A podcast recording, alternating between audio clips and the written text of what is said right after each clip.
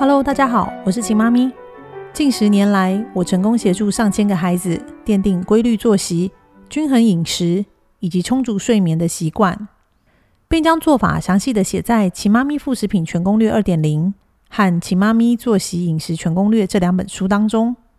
现在我在 Podcast 的《秦妈咪育儿攻略》将和大家分享更多的育儿经验、观念和孩子成长过程中所会遭遇的问题及解决的方式。今天要跟大家分享，食物泥不是粥，记得要听到最后哦。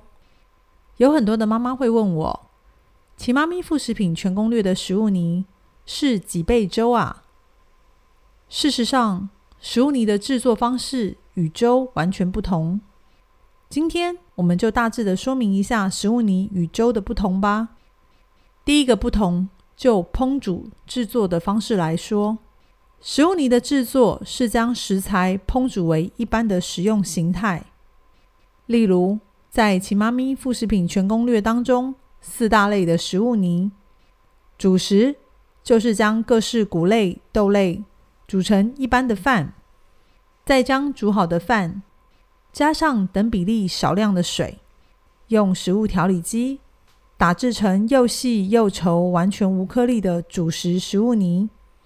各式菜类也是用穿烫或是蒸煮的方式将食材煮熟，再加上少量的水，用食物调理机打制成又细又稠、完全无颗粒的各式菜类食物泥。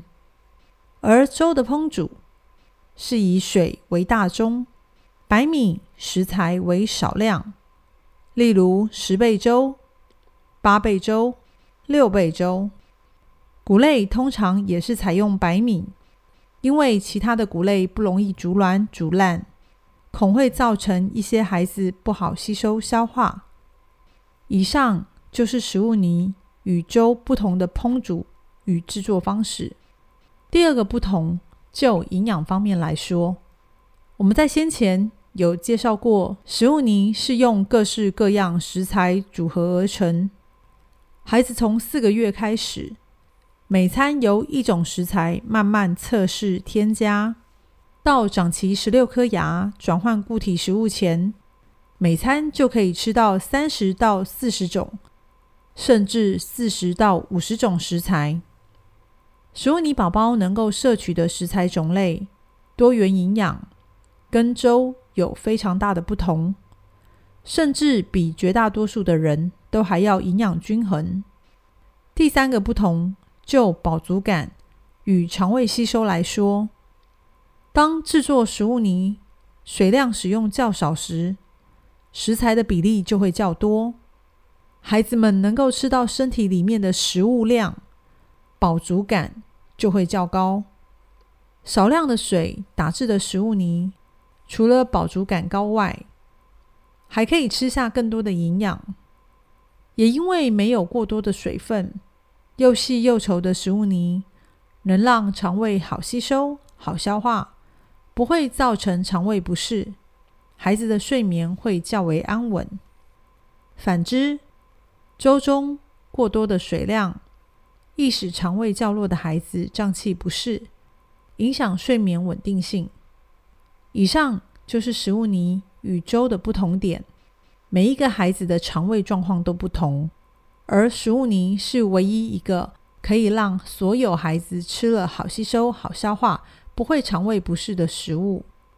也许食物泥的颜色并不讨喜，但它的营养均衡以及制作的方式，与现在很多人追求健康所喝的精力汤、绿拿铁是一样的。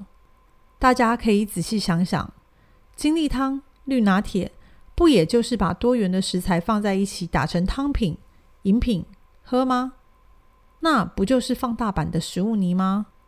食物泥是让父母提早从婴幼儿时期就培养孩子有这样的饮食习惯与健康概念，不要等到孩子长大后，父母还要为他们的挑食偏食、为他们的健康而烦恼。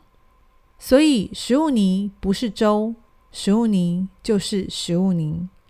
在《奇妈咪副食品全攻略二点零》，五十二到五十三页有食物泥与粥品的比较表格，表格中包含了水的比例、制作的方式、食材的添加，还有营养成分的相对说明。大家可以自行找出自己想要喂养孩子的最好方式。以上就是今天的分享，希望每个孩子都能从四个月起就吃对食物，吃对食物的孩子才能好吃。好睡，好健康。